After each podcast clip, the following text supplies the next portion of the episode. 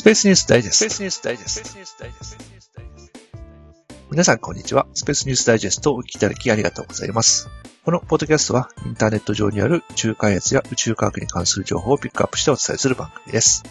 インターネットラジオ局、スペースポッドキャスト .net が映画会社の力なる山梨県の山中からお送りいたしております。お送りいたしますのは局長の FA と。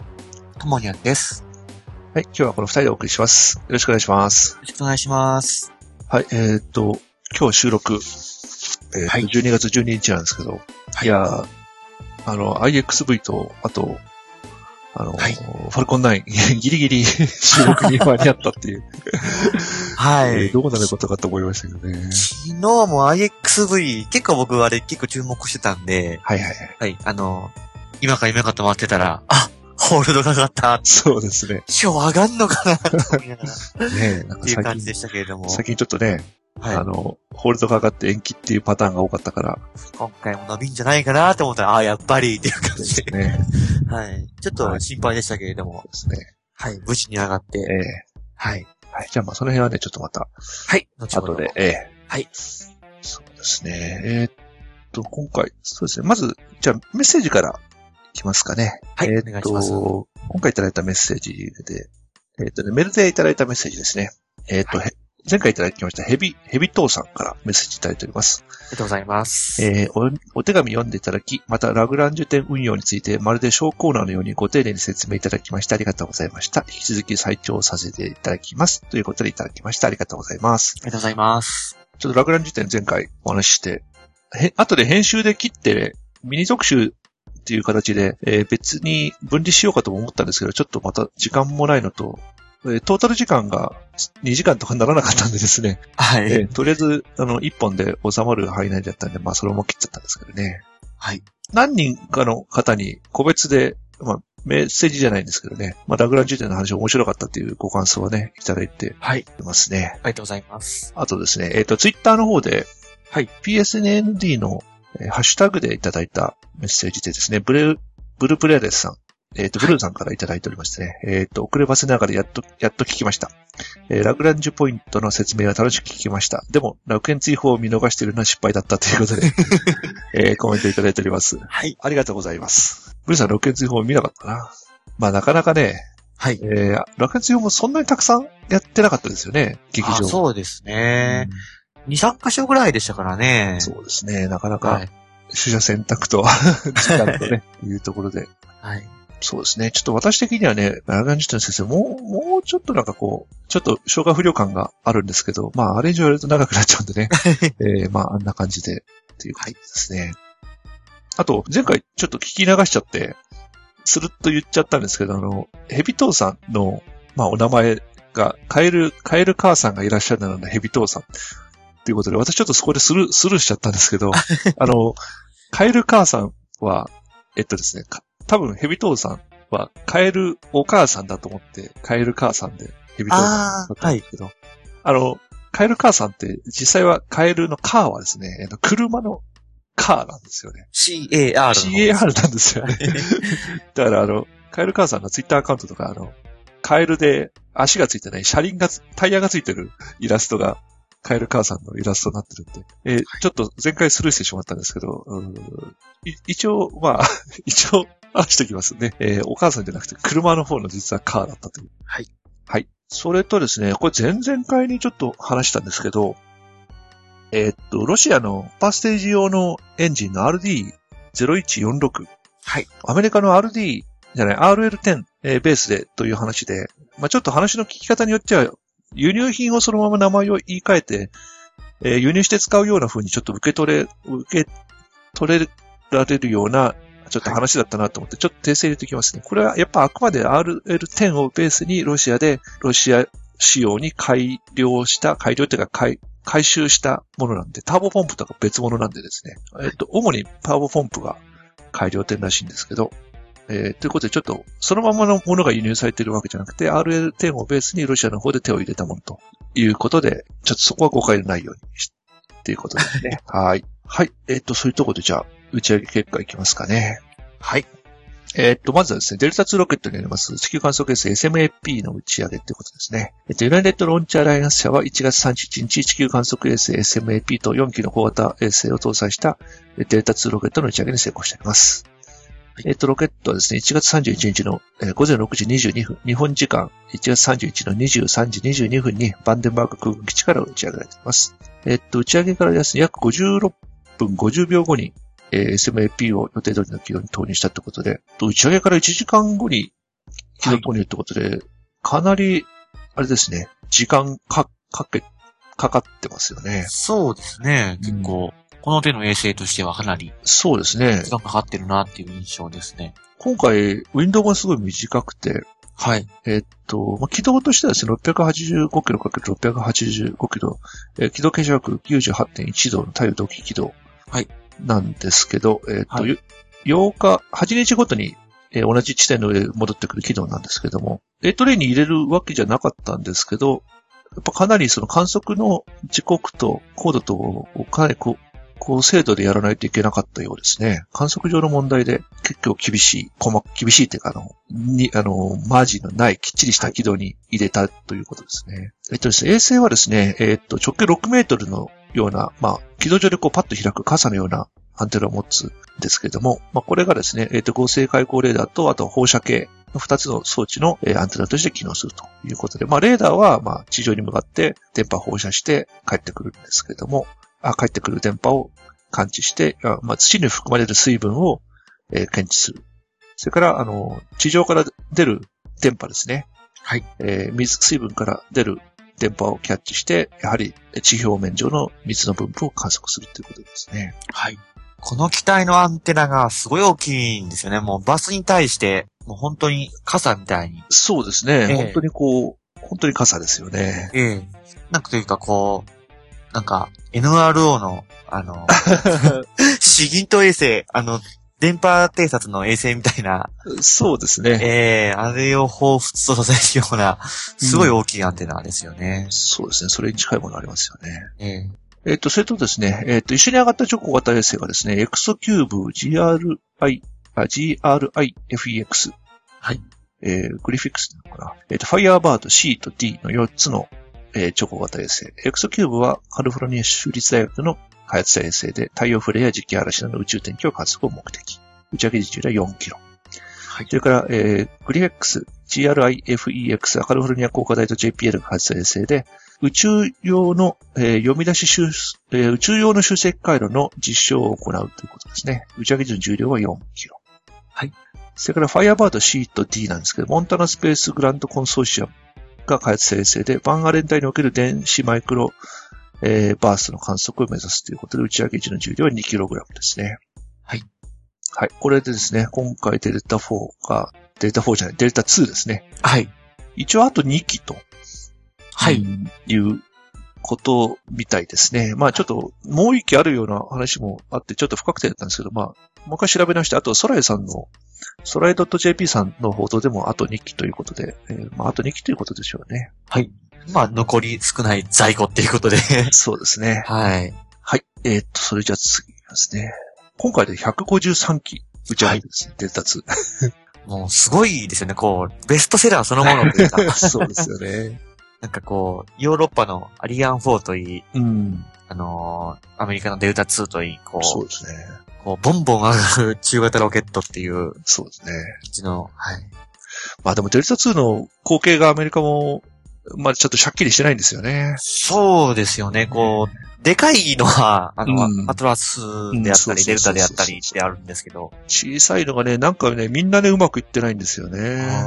なんか、一番こう、需要がありそうというか、うん。コストパフォーマンスも良さそうな機体えーがなかなかこう難しいんでしょうかね。まあ一番、一番、こう、デルタ2の後継で中型として一番期待されてるのがアンタレスだったんですけどね、アンタレスがあんななっちゃってですからね。はい。まああとは、固体ロケットを組み合わせたやついろいろやってますけど、どれもこうね、シャキッとしてないんですよね。そうですね。こう、アテナとかは結構個人的に期待してるんですけど、うーん、どうあなんとかんまりね、はい結構失敗もあったりですね。そうですね。なんか、なんかこう、1段目と2段目をこう、どういう組み合わせにしようかですごい迷ってるイメージなんですよね。そうですよね。どれにどれつけようみたいな。うん。結構なんか、ちょっと、迷走してるのかなみたいなところもありますよね。そうなんですよね。はい。じゃあ次行きますかね。えっと、次はあの、H2A ロケットの、えー情報収集衛星の打ち上げですね。はい。はい。えっと、三菱重工と宇宙航空研究開発機構 JAXA は2月1日、情報収集衛星のレーダー予備機を搭載した H2A ロケットの打ち上げに成功しております。打ち上げは2月1日、えー午前10時21分。えー種子島宇宙センターから打ち上げられておりますね。まあ、情報収集衛星なんで、いつもの通りなんで、えーはい。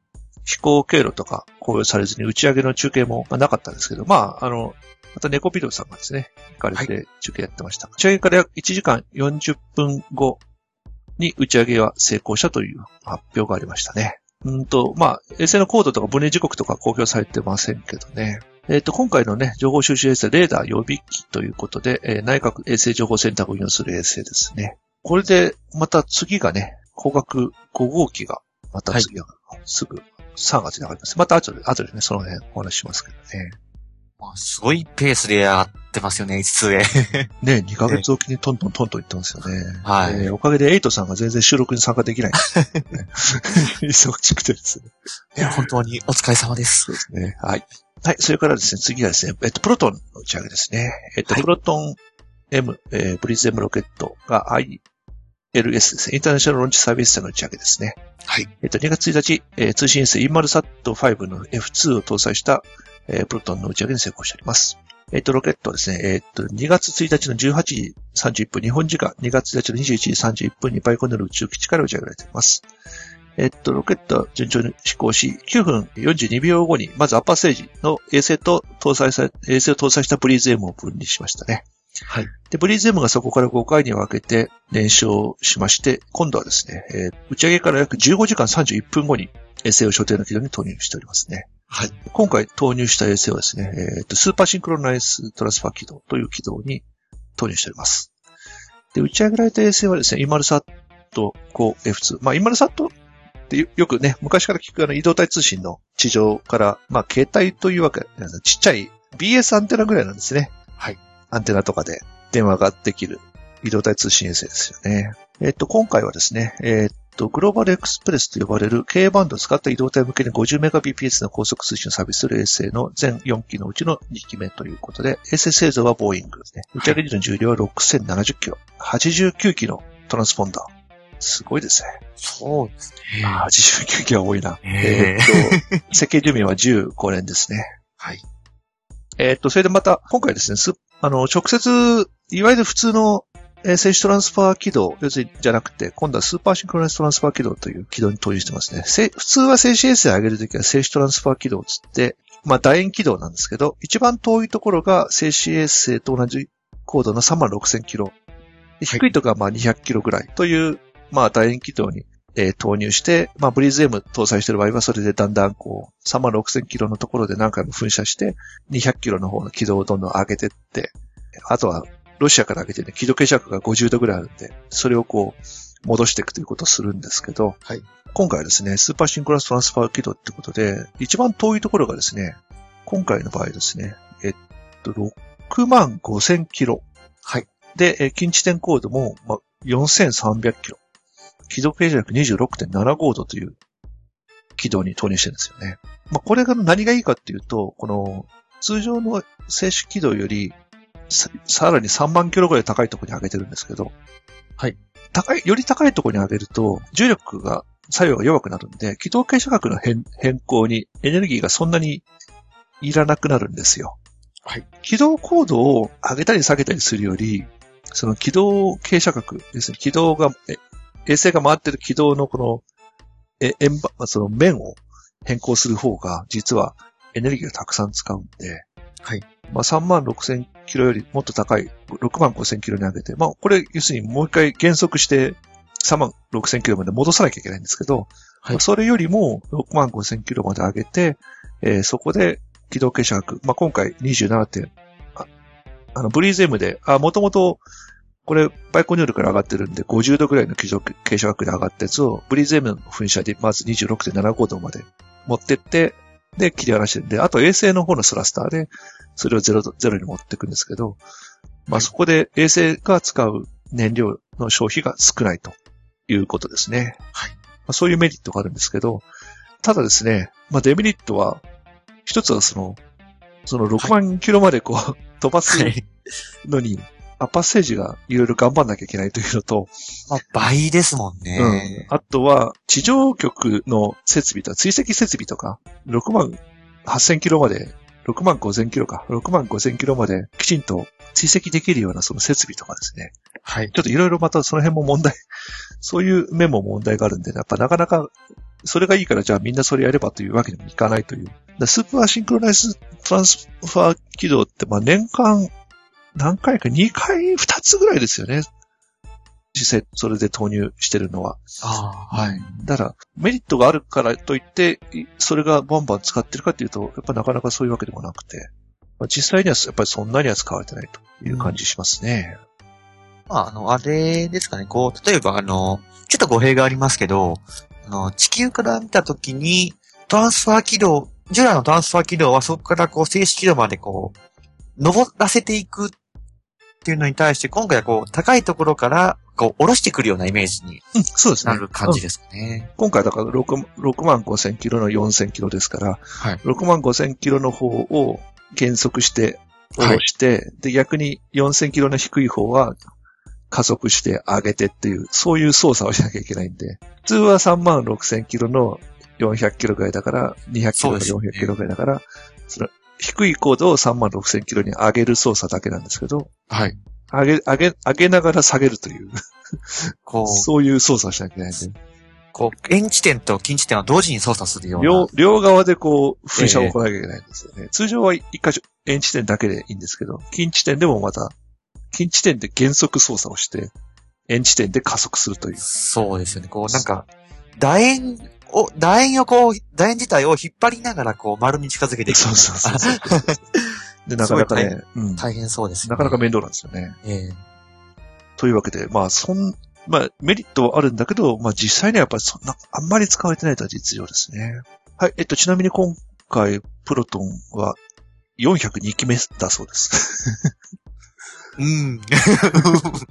すごいですね。すごいですね。400が、まずこう数えるのが大変ですよね。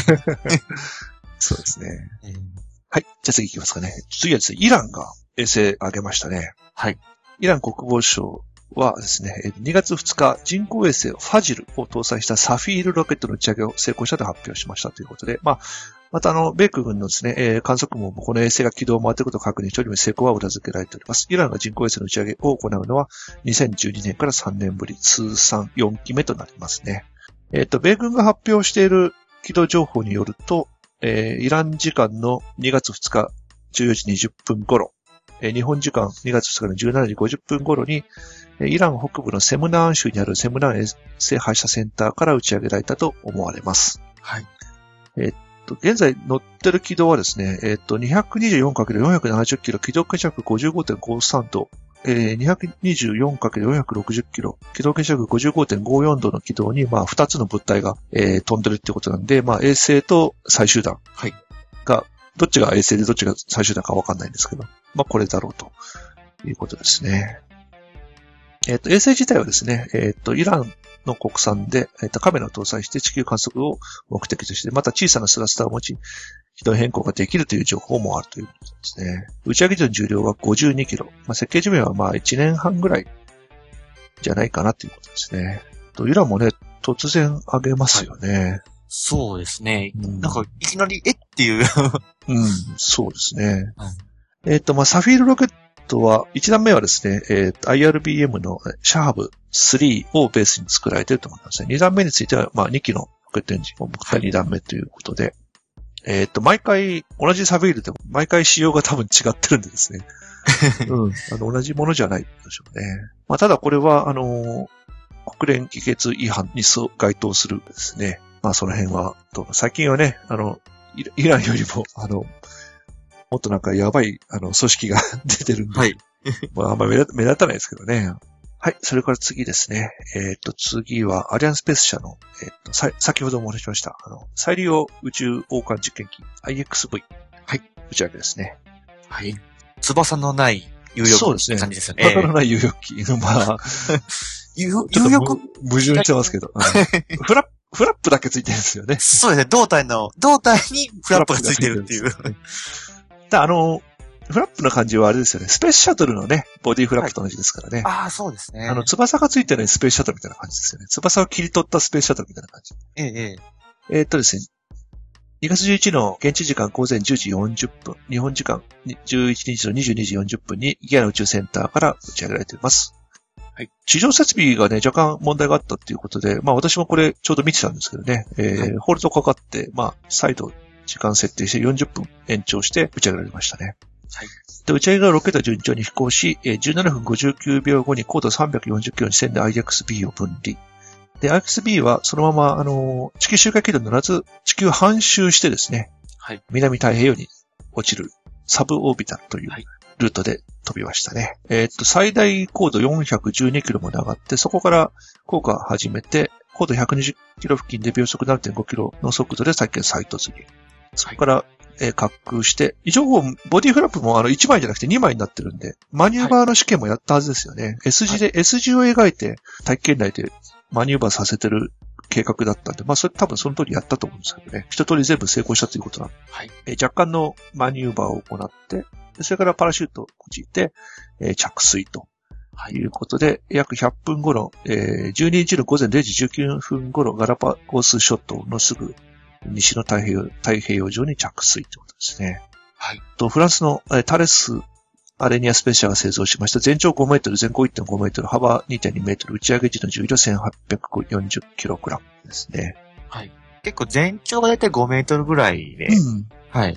そこそこ、X37 のまあ6割か7割ぐらいの大きさ。そうですね。ええうんちょっとコンパクトかなっていうぐらいで、あの、こう、フラップをこう、左右のフラップを動かしながら軌道制御うん。してるところがなんかこう、バタ足でなんか、そうですね。はい、うんあの体験入っていくみたいですごいなんか、うん可愛らしい感じで。そうですね。えーっと、これ、打ち上げのあの、まあ、見えなくなってからこその、軌道の姿勢とか、はい CG で出てましたけど、一番びっくりしたのは、あの、真下、真下向いて、上、上に向かって吹いてましたからね。そうでしたよね、こう、あの、なんじゃいって思ったけど、まあ、多ベガ分、の、えー、3段目に転化したらなんかもう逆さま向いてて。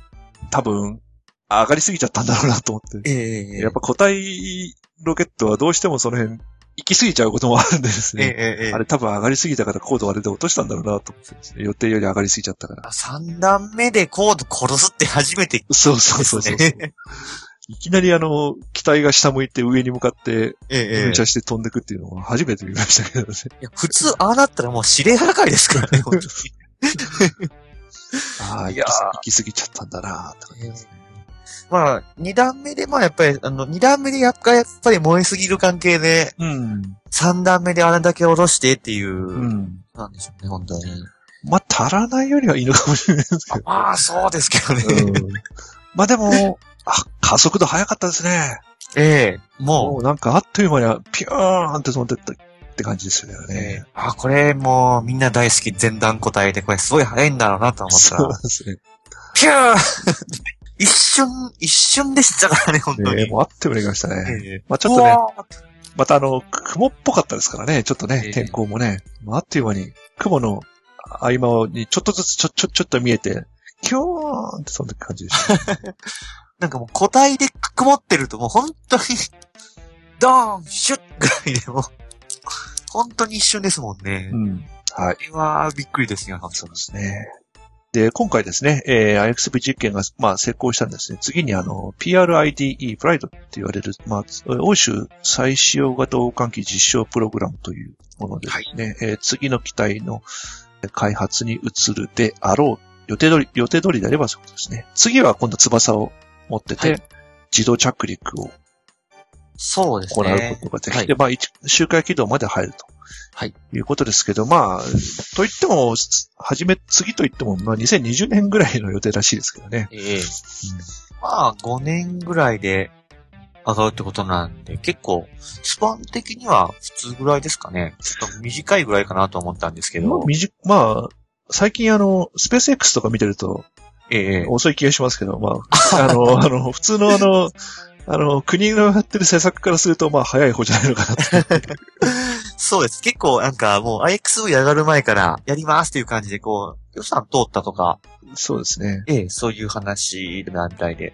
あと、主翼と着陸装置と、あとうん太陽電池も搭載されて、うん。ええ、なんか、X、やっぱり X37B みたいにうん長期間軌道上でなんかするのかなっていう。そうですね。ええ、まあ、これが今の想像通りにできるかどうか、またちょっと、それはまた別だと思うんですけどね。まあ若干の変更はうん。あるかもしれないこれこれからスタートですからね。ええ中国とかもなんか最近は、無人の、あの、うんシャトルあの、X37B とか IX みたいな、ああいう小型シャトルの開発や、開発になんか着手したみたいな噂があって、うん。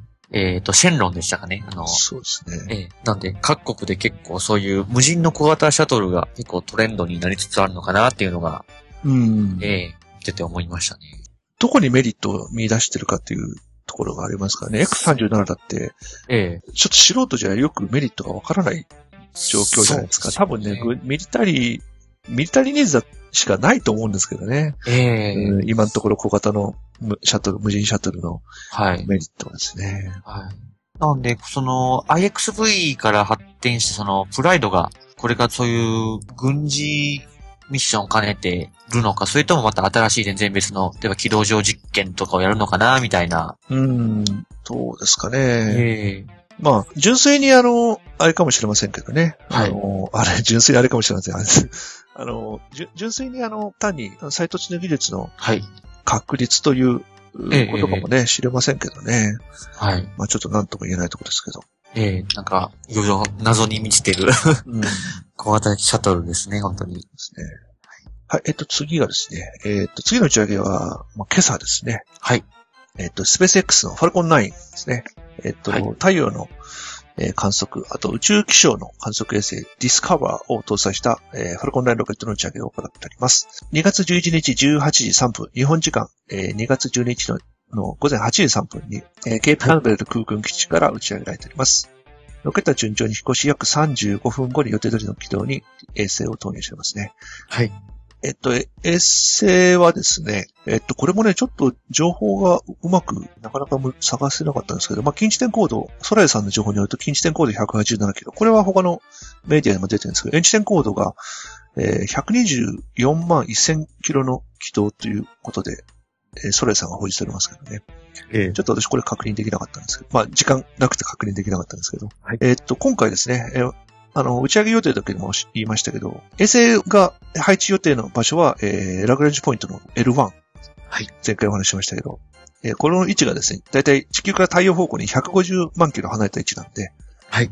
月軌道のですね、えー5倍近いところに行くんでですね、はい。ファルコン9初の地球周回軌道外の軌道投入ということになりますね。で、えっとですね、まあ、今後あの衛星のスラスターを使ってですね、L1 に移していくんですけど、まあ、打ち上げから、計画だと打ち上げ L プラス110日目ぐらいに L1 に到達するってことなんで、結構やっぱりね、時間かかるみたいですね。はい。えっ、と、今回ですね、打ち上げられました、そのディスカバー衛星はですね、NASA と、あと、アメリカの、えー日本でいう気象庁ですね、海洋大気局 NOAA が共同で開発した衛星で太陽から放出される過電粒子や磁気嵐の情報といった宇宙天気をえー観測する、または地球の昼側のを常時観測することを目的としているってことですね。はい。このディスカバーって結構ね、時間かかって、えええ一回2001年頃にはい途。中まで途中まで作ったんですけど、計画打ち切りで未完成のままほったらかされてたんですけど、それが最近、あの、復活してですね、えー資金が出て、まあ、もともと NASA がやってたんですけど、はい。えーまあ、10年ぶりに、えーノアがまた資金を出して、もう一回、えーやりましょうってことでですね、復活しましたということで、ミッションの主役が NASA からノアに変更になった。で、それからあの、ファルコン9に上げさせたいということで、アメリカ空軍も、まあ、資金提供したとおいうことになってますね。打ち上げ地の重量はですね、570キロで衛星。まあ、設計寿命はやっぱ2年ぐらいですね。はい。紆余曲折を経て。うん、そうなんですよね。環境問題にを重視してたあの、ゴア、ゴアさんが副大統領ああ、だったはい。時に、ゴアさんの推しで始まったやつなんですけどね。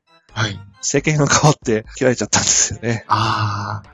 はい。で、今回ですね、1段目の回収実験はい。はやったんですけど、回収予定地域がですね、えーメガストームってイーロン・マスクさんが言ってましたけど、はい。えー嵐だったんでですね、えー。大戦、ドローンシップが行けなくて、ドローンシップも、しかもスラス、えーあれ4つスラスターが、水中にスクリューのスラスターがついてるんですけど、はい1個ちょっと故障ということで、えーはいドローンシップ残念ながら派遣できなかったということで、はいでそのまま海面に下ろしたらしいんですけど、まあ、写真が発表されてましたけど、今回は、えーっと、位置のズレが10メートル。で、えー垂直に綺麗に、綺麗に着水したらしいんで、おー。えードローンシップが行けてれば多分成功しただろうと。いうことだったんで非常に残念ってことですけどね。いや、でも、そこまでなんか、あそこまでこう、綺麗に、うん。水面にこう、着水できたっていうなら、うん。もうなんか、来月ぐらい、ほぼ成功するんじゃないかって、そうですね。先月言ってたのが本当に、え そうですね。えうん。ほドローンシップが行ってれば多分うまくいったんですけどえね。ええいや、もう、すごいですね、本当に。そうですね。次こそは、うん。えっとね、次のテストはね、ええ次のドラゴン、しドラゴンの運用6号機の打ち上げの時になるみたいですね。その前に、えっと、打ち上げ予定あるんですけど、能力、打ち上げ能力いっぱいいっぱいの打ち上げなんで、あの、着陸客とか装着できないようなんで、ああ、はい。あの、回収テストに関しては次はドラゴンの打ち上げの時になるみたいですね。はい。今年中になんか本当に行っちゃいそうですね。そうですね。あ、あと、え今回の打ち上げは、まあ、ドローンシップのところは、回収地点は嵐だったんですけど、ケープカナベラルがもうすごいいい天気で、え はい。もうあここまで追尾して映像見たの初めてっていうくらいですね。まあ何がすごかったかというと、まずは一段目が分離するところがはっきり見えて、一段目が分離した後に、ガコールドガススラスターを吹いてるのが見えるんですよ。でそこまで見えたんですか？し姿勢をこうピュッと変えて、はい。でヒューってこう二段目のスブラストの後ろからこう逃げていくところがこうきっちり捉えられていて、ちょっとそれ後で見ます。で見てください。はいで、で、その後2段目が展開してって、で、フェアリングがこう分離して、でしかもフェアリングも点じゃなくて、フェアリングがこうボヨンボヨンボヨンとたわみながら言ってるのがこう見えるぐらい。で、ちょっと引くと、先頭から2段目、次にフェアリングが2枚、そして1段目っていうのが同じカメラの角の中にパッて入ってる。それがおお。はい地上。から見えてるという。い、や、すごいな、これって。こんなに、これ、NASA のカメラで撮ったのか、それともスペース X のカメラなのかわかんないですけど、はい。NASA ってか、まあ、あそこがヘブカメラが空軍か。空軍のカメラなのか、空軍が設置したカメラなのか、スペース X が設置したカメラなのかわかんないですけど、いや、ここまできっちり映ってるのは初めて見たなと思ってですね。はいちょっと皆さん、ちょっとぜひ、今回の打ち上げ、もう YouTube に上がってますんで、ぜひ見てみてください。すごいよく映ってます。もうびっくりしますね。うんで、やっぱり、やっぱり一番燃える、見ててこう、すごいなと思うのは、その1段目がこう、2段目分離して、2段目が点火した時に、点火すると同時に1段目がスラスター吹かして、姿勢を変更して、ピュって逃げてきますから、そこぜひ見てください。はい、えっと、それじゃあ次ですね、えっと、宇宙開発関係の、えーニュースですね。えっと、まずはですね、日本の方から、次の HCA ロケットの打ち上げ予定が出ました。3月26日ですね。先ほどもお話ししました情報収集衛星の今度光学5号機の打ち上げですね。今年度通算5機目で、ちょうど2ヶ月間隔で4機上げることになりますね。短い。そうですね。えーっと、3月26日なんで、木曜日、木曜日ですね。はい。10時から12時の間っていうことですね。今のところ。情報収集衛星もどんどん上がりますね。えーっと、現在軌道上には光学3号機と4号機、レーダー3号、4号。はい。それから、えー光学5号機のテスト機、実証機、そしてレーダー予備機の6機が今上がってる状況ですね。はい。はい、えっと、それから次がですね、えー、暁の金星軌道投入のニュースですね。はい。えーっと、2月6日、宇宙開発研究所の方で記者会見が行われまして、暁の軌道再投入の日付が決まりましたってことで、12月7日はい。に金星周回軌道の投入を試みるということですね。くしくも2010年にはい。軌道投入に挑んだのと同じ日付になりましたけれど。も、まあ、これは偶然、偶然らしいですけど、はい。えー2月、あ、違うな、えー2010年のえー12月7日に金星軌道、周回軌道に投入を試みたんですが、えーメインエンジンが、まあ、燃料配管のバルブの問題でエンジンが破損して、軌道投入に失敗しまして、えっ、と、その後、太陽の周りを周回しつつ、金星軌道の内側とかを通りながら、次に金星に合う地点要するに周回軌道に投入する機会を探ってたんですが、12月7日に実施する。本当はもうちょっと早かったんですけど、はい。当初予定してた時期に入れると、遠、遠近点。まあ、はい近星なんで遠、遠近点と近近点なんですけど、はい。遠近点がこう太陽側に行っちゃうんで、でそうすると、その、太陽の重力の影響でこう、軌道がちょっとブレ、ブレてしまって、ああ、はい。うんあのーかなり早い時期にこの、近近点が下がって、何年も持たないということがちょっと解析で分かったんで、はい。ちょっと軌道修正を8月に行って、ちょっとタイミングをずらして、太陽の重、太陽からの重力影響が受けにくい、えー軌道に投入すると。はい。いうことでしたね。まあ、それにしてもやっぱりあの、メインの強力なスラスターがもう使えないんで、姿勢制御用のあの、弱いエンジン。まあ、メインエンジンはですね、500ニュートンなんですけど、で姿勢制御用のエンジンなんで、まあ、最大で23ニュートン。はい。まあ、まあ、平均20ニュートンぐらいで、えー4機なんで、80ニュートンぐらいしか出ないんでですね。まあ、あの、元々の予定の軌道には投入できないんで、えー元々はですね、近い、近近点が近いところ300キロ、遠近点8万キロの軌道に入るはずだったんですが、まあ、近近点300キロ、遠近点が50万キロの楕円軌道に入っちゃうんでですね。まあ、それはもうしょうがないんでですね。まあ、とりあえずでも、宇宙圏の方は、その軌道で、じゃあどうやってうまく観測できるかってことをですね、えー研究してですね、逆にですね、まあメリットもありますと。元々の軌道より、スーパーローテーションの、あ、違いますね。えっと、一週間連続で大きなところの、はい撮像が可能になるんで、えー大規模現象を早くしやすくなるという利利点はあると。ただ、金星のですね、大気の運動と同期してないんで、そこはこう、ちょっと予定のき、予定の軌道と違うんで、そこはちょっとマイナス。ということで、まあ2年間ほどでミッション期間を設定してるんですけど、まあ、それなりに当初の観測機器がですね、えー全部2年間きちんと作動してくれれば、はい。この軌道でももともと予定し、予定してた科学成果に近いものは出るはずだと。はい。いうことでですね、えー会見してましたね。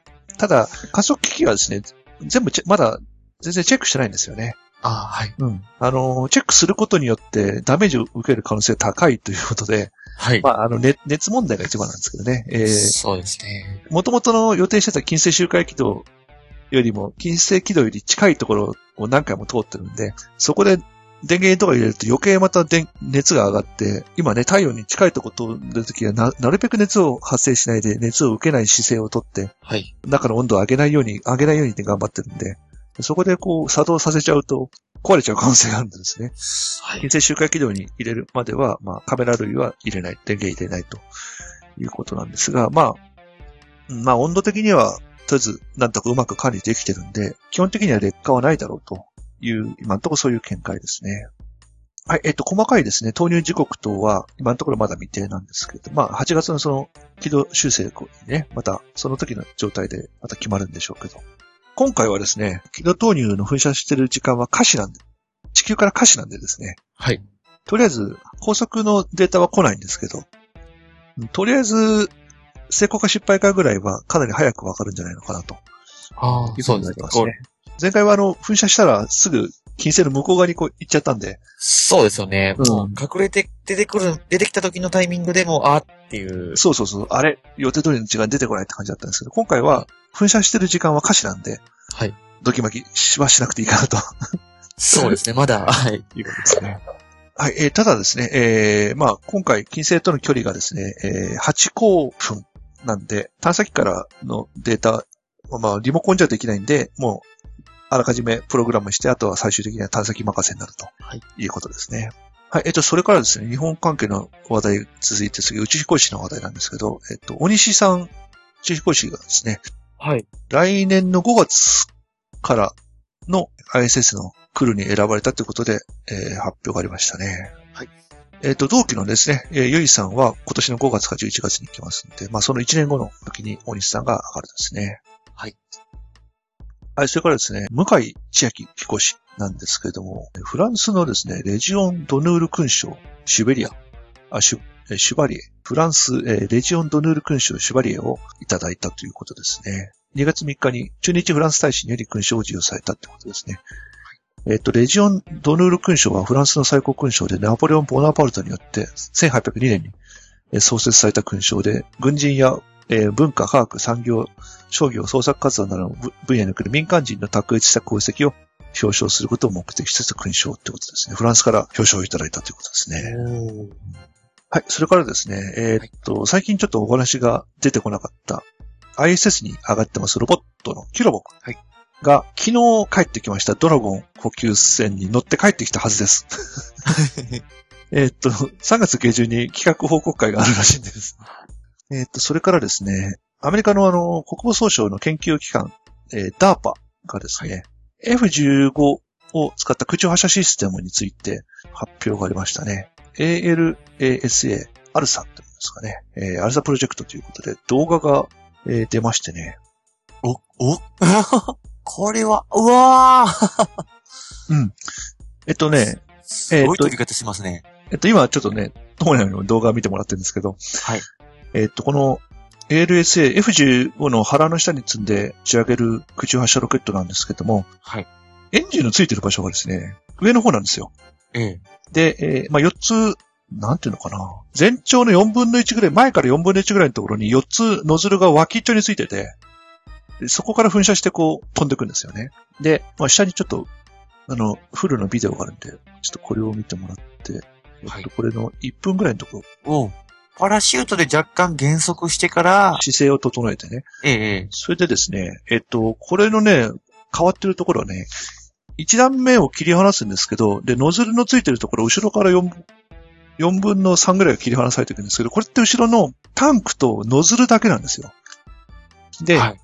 エンジンはその前から4分の1ぐらいのところ、前がよ衛星と、あと2段目なんですけど、エンジンそのものはこの2段目についてるやつだけなんですよ。で。この2段目の後ろに4つついてるやつを、で、1段目の、1段目ってだからでかい燃料タンクで、で、はい燃料タンクの一番上のとこにその2段目の下についてるノズルを外に導き出すダクトが4つついてて、ああ、なるほど。ら1段目にはエンジンついてないんですよ。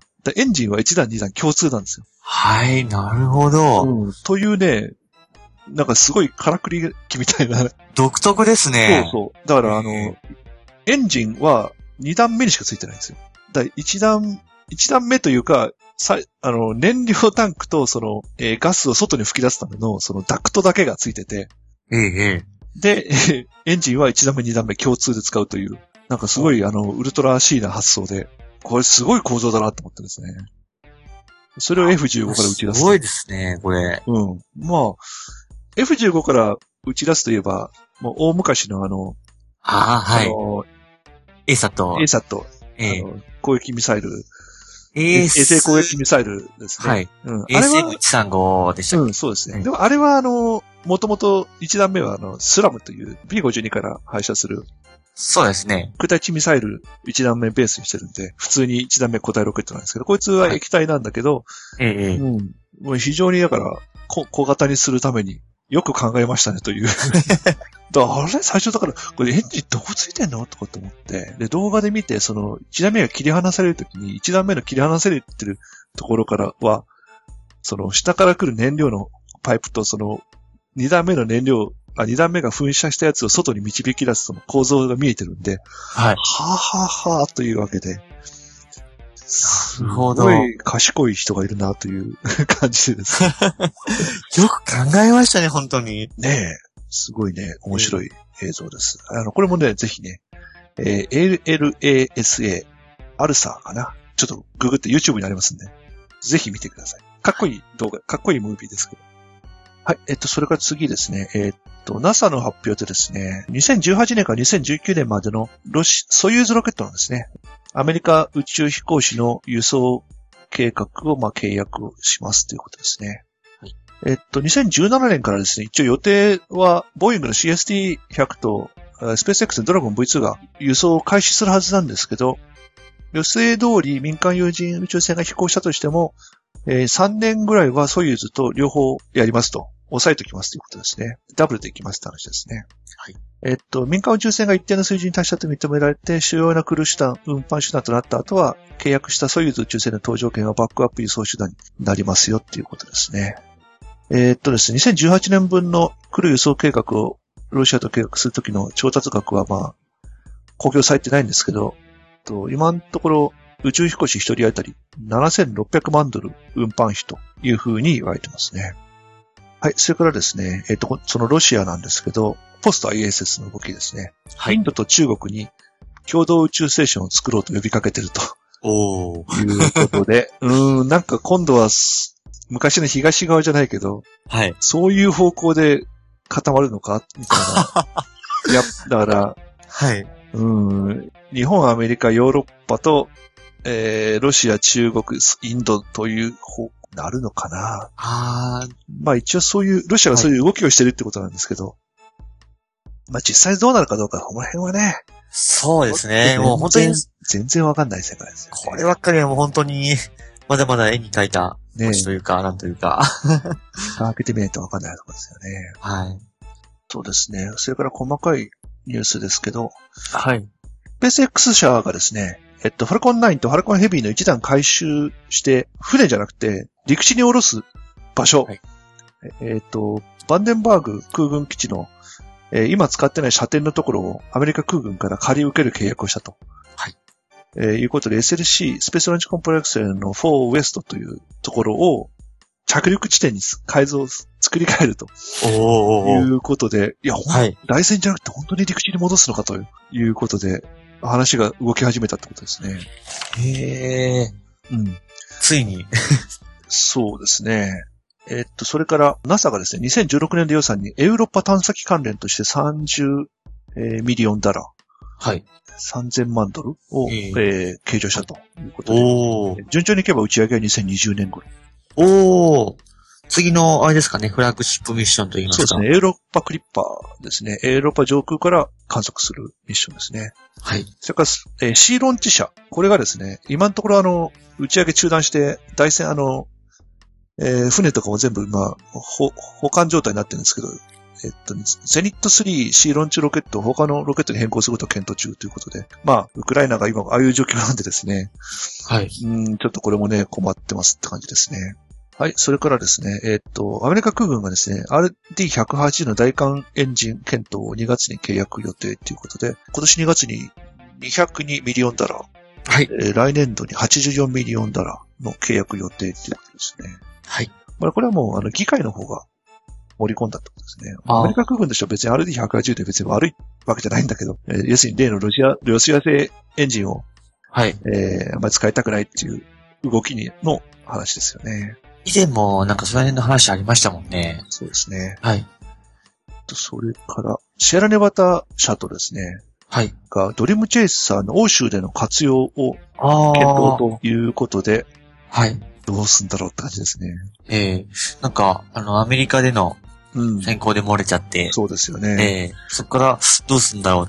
まだまだ諦めてないっていう話は、そうですね。ええ聞いてましたけれども。期待してるんですけどね。ええドリームチェイサー。えっ、と、それからですね、ロシア、これもね、ちょっと、報道によってはどうかよくわかんないんだけど、ドニエプルロケットの運用の終了予はい。定が出ててですね、タス通信がドニエプルの運用終了伝えてるんですけども、ただ、あの、打ち上げ受注してですね、えーはいコスモタスタ社はですね、えー2015年の打ち上げ計画通りということで、韓国のコンプサットとイリジウムネクストの2機は今年の打ち上げを行うっていうことなんですけど、はい。うん、どうなんでしょうねっていうとこですね。あの、そういえば、あの、なんだっけな、あの、まあ、ウクライナのから部品が入っ、まあ、要するにウクライナから部品が入ってこないんで、はい。維持できないっていう話なんですけどね。それからロコットロケットのアッパーステージのブリーズ KM の制御システムの供給をウクライナの企業が拒否したため、3月3日に予定されているロケットロケットの打ち上げができない可能性もあるとかいうニュースまでね、今日ちょっと飛び込んできたんでですね。ええじょ、じょ、冗談が 供給されないってことです上段の制御装置ね。うん。まあ、今のちょっとこのウクライナの状況だとですね、ロシアのロケット立ち行かなくなるものが結構いっぱい出てきますよね。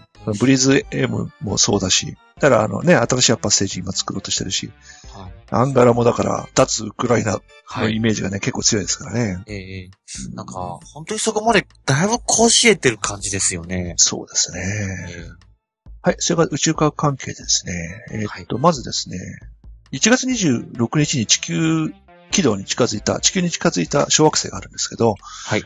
えーっとですね、ち月までの距離の3.1倍に相当するえー120万キロの位置まで来た。ぶつかることはなかったんですけどですね。えっと、これ、えっと、小惑星 2004BL87 って言うんですけど、えー観測した結果ですね、この小惑星335メートルなんですけど、それの横に70メートルのはいちっちゃい天体がくっついてたと。おー。だから、この小惑星は衛星を持ってたんじゃないかと。衛星付きの。衛星付きの小惑星だった。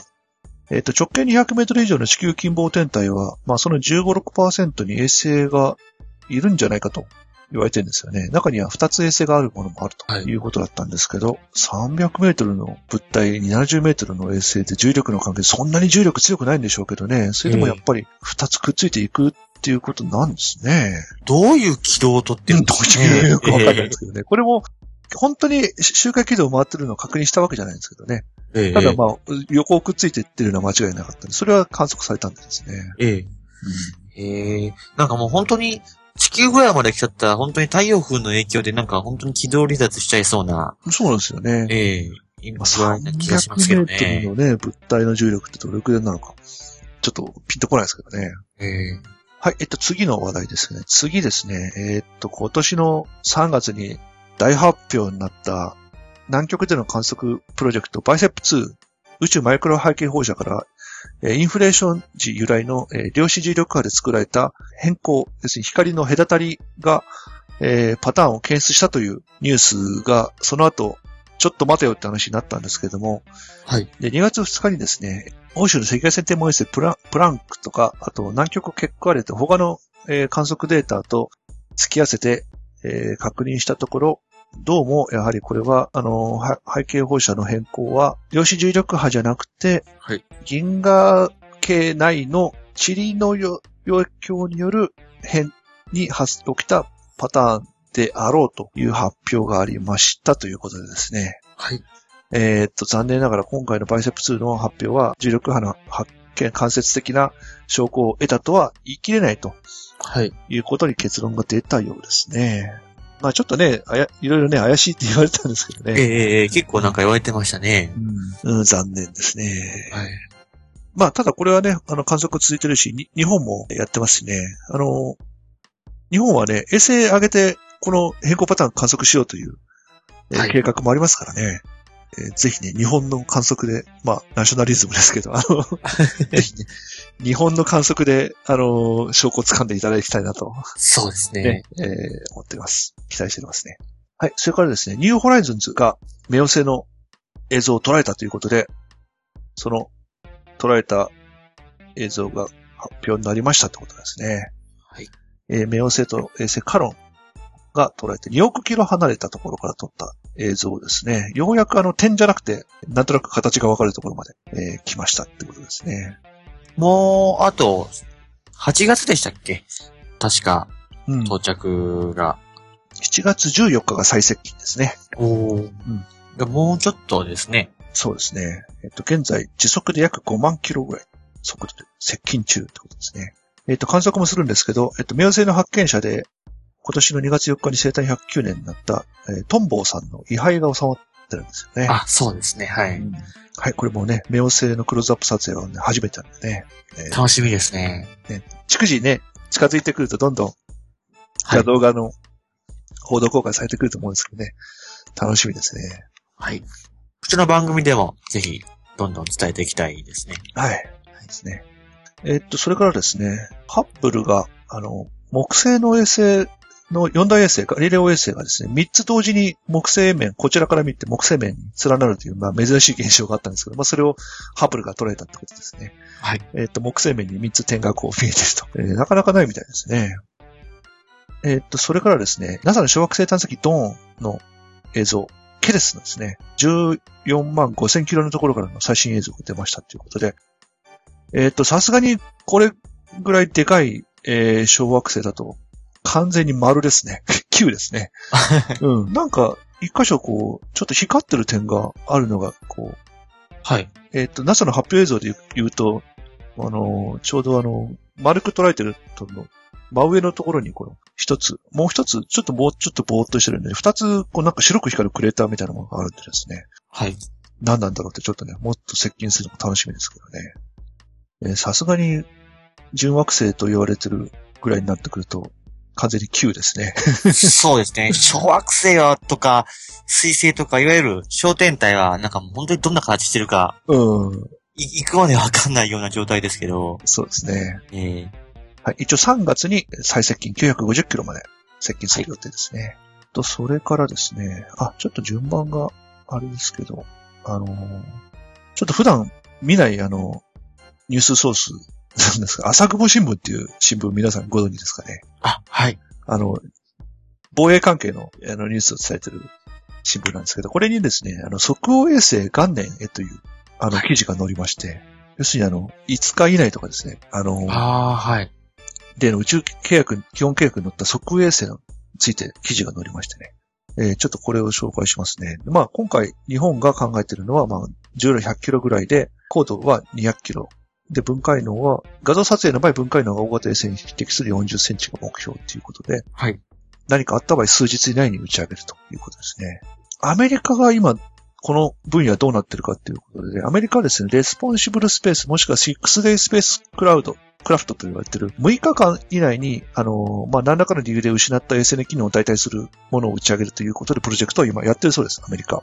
おー衛星とロケットを2日以内に用意して5日以内に打ち上げて6日目から衛星運用開始するとおいうー。ことで、すごいですね、本当に。各機器をモジュール化して、可視、レーダー、赤外線での観測センサーは、モジュール化して事前に用意しておき、要するに、この機能を失ったから、赤外線衛星が機能を失ったからすぐ上げろっていうことで、まあ、そういう時は、バスにセンサーだけ、赤外線のセンサーだけポコンと乗せて、ソフトをインス,、インストールして、あの、ポンと上げるということでやってるそうです。6 Day Space Craft。本当にインスタントにできるんですね。うん、そうですね。で、一応、タックサットシリーズっていうことで、えー今ちょっとやってるんですよね。今のこのタックサット500キロなんですけど、まあ、できれば200キロぐらいで、お重量200キログラムぐらいで焼いてるということですね。で、まあ、低軌道に乗せるため、まあ、寿命短いんで、まあ、もちろんコストをちょっと下げていかなきゃいけないということですね。まあ、ただね、はい。アメリカみたくね、世界中を監視するなら、まあ、あれなんだけど、日本みたいにその、エリアをそうね、結構限定される、と前回お話ししたみたいに、うん、どうなの？グローバルホークの方がいいんじゃないとかいうような、うん、話になっちゃうんですけどね。そうですよね。あんまりそんな、グローバルにやるっていうよりは、よりは本当に偵察とか、そうですねまあ、アジア近辺の話ですからね。ええそっちがメインになっちゃうのかなってね、やっぱり。そうですね。で、この朝久保新聞にですね、えー紹介されてたのが、あの、昔アメリカ空軍がですね、C17 から C17 の後ろのハッチを空中で開けて、そこからこう、後ろから落っことしてはい。打ち上げるという実験をやってるんですよね。ええええええこの時は、あの、実際ロケットは打ち上げなくて、ロケットのダミーを落としたんですけど、はい。えー、それの紹介の写真があったんで、これと同じような方式も多分 C2、今、開発中の XC2 なら、この方式でできんじゃないの？みたいな、えー、ことがですね、えー記事には載ってますね。このあの、C17 から落とされる、その、アメリカの即応ロケットの、ね、実験もね、結構ね、迫力があってね、はい。面白いです。なんかこう、パラシュートでグワーっと落とされて。そうそうそうそうそう、ええあのー、レールじゃなくてね、レールにの、レールじゃなくてね、あのー、ちっちゃいタイヤがね、ずらーっと並んでる上にね、ああ、はい。あの、こう、ロケットが乗ってるんですよ。貨車みたいなやつでこう。そうそうそうそうそうそう。私ね、昔ね、あのー、まあ、前にも話しましたけど、C、C5 から、はい。ギャラクシーから後ろから、あの、ミニットマンミサイルを落っことして空中発射するっていう映像は昔から何回も見てるんで、ええそれは本当にこう空中で発射してるんですけど、実際点火して。あ、そうですね。うんテストやってましたね。うん。えっと、今回のこの C17 から落としたやつは、公開されてる映像はね、落っことすとこまでなんですよ。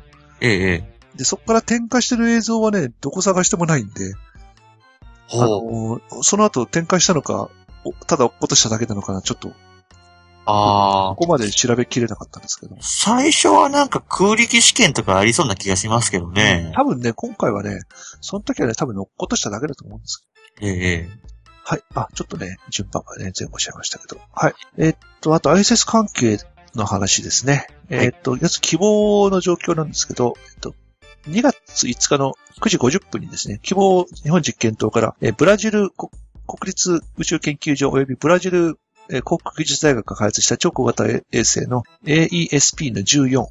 はいこれがですね、えー、筑波宇宙センターの希望運用管制チームからのコマンドにより、小型衛星放出機構 JSSOD を使用した放出が行われました。ですね。この JSSOD を使用した放出としては3回目、数としては10機目。はい。で、希望からの超小型衛星放出としては全体としては6回目になって56機目になりますね。もう56機も希望から打ち出してますね。えそんなに上げてたんだっていうのは結構大きいですね。はい、えっと、希望の状況なんですけど、実験はですね、えー、マランゴニ対流の実験が、えー、引き続き行われてますね。それから、えー、重力における茎の形態変化における表層微細管と微微小管結合タンパク質の役割実験というやつがスタートしてますね。2月13日まで。それから例のエピジェネティック実験が2月7日に終了しております。これはあの、今回落とし、降りた、降りたドラゴンで回収してるはずですね。えー、っと、それからですね、えー、植物における旋回、えー、回線点灯実験、重力応答性依存実験、重力によるその植物のどっち向きに、えー、伸びるかというその重力検知の実験ですね。これが、ね、はい、始まりますね。と、それからドラゴン、先ほどから出てもドラゴンですけど、えー、日本時間の2月11日の午前4時10分にステーションを分離しまして、えー、8時93分に軌道離脱噴射を行い再建再突入。で、えー、日本、9時44分にカリフォルニア州沖400キロの海上に着水しております。とね、スペース X でもね、このドラゴンの回収オペレーションと打ち上げのオペレーション同時にできるリソースがあるんですよね。すごいなと思いました。ね、ええー、うん。人的にも。そうそうそう、人的にも。機材的にも。ええー、うんはい。そんなところで、今回はそんなところでございますね。はい。はい。えっとね、じゃあ次の打ち上げですね。えっと、2月27日に、ファルコン9。はい。えー、ユーテルサット、えー、115ウエスト B っていうのと、あと ABS3A という衛星の通信衛星の打ち上げですね。はい。もうすぐですね。ええー、10日に上げて27日に上げて、ファルコン9。すごい。ペースがもう本当に。ね、さっき H2A が2ヶ月でえらい大変だと思ったけど、ファルコン9は、なんかもうと、14日ですよね。17日か。3週間ぐらいで上がっちゃうんですからね。何がどうなってんのかなっていうぐらいの。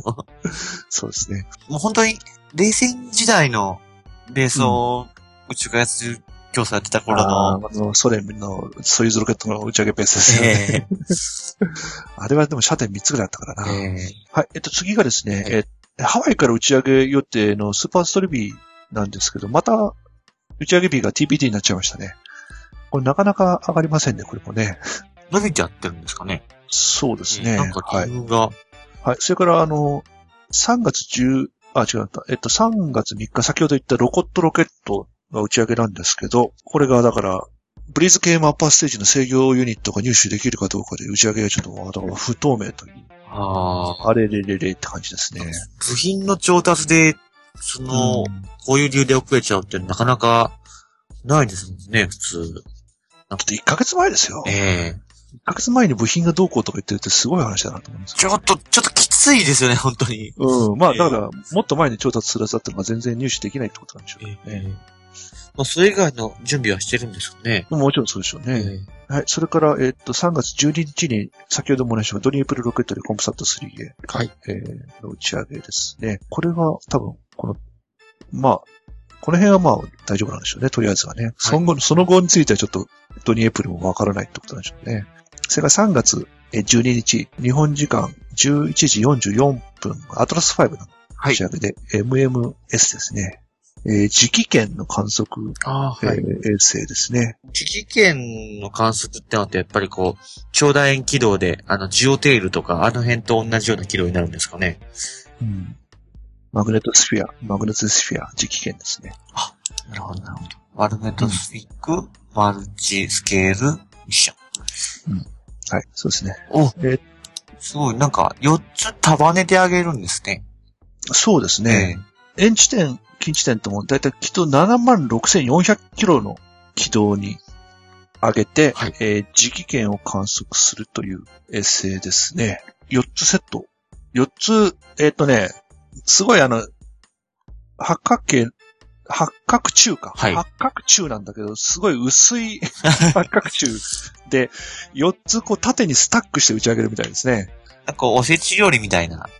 そうですね。あの、四段重、お重みたいな感じで、ええ、上がるみたいですね。これ、オービットアニメーションがこう、結構変わった軌道を通るんで、これもちょっと動画を見ていただければ。ちょっと口で説明するのはなかなか難しいんですけど。やっぱり、マグネットフィア磁気圏。はい。まあ、オーロラの関係とかですね、えー、後ろの磁気コネクションとかあの辺も多分見ると思うんですけどね。はい。はい。うんと今回のコンフィギュレーションはですね、えっ、と、421ですね。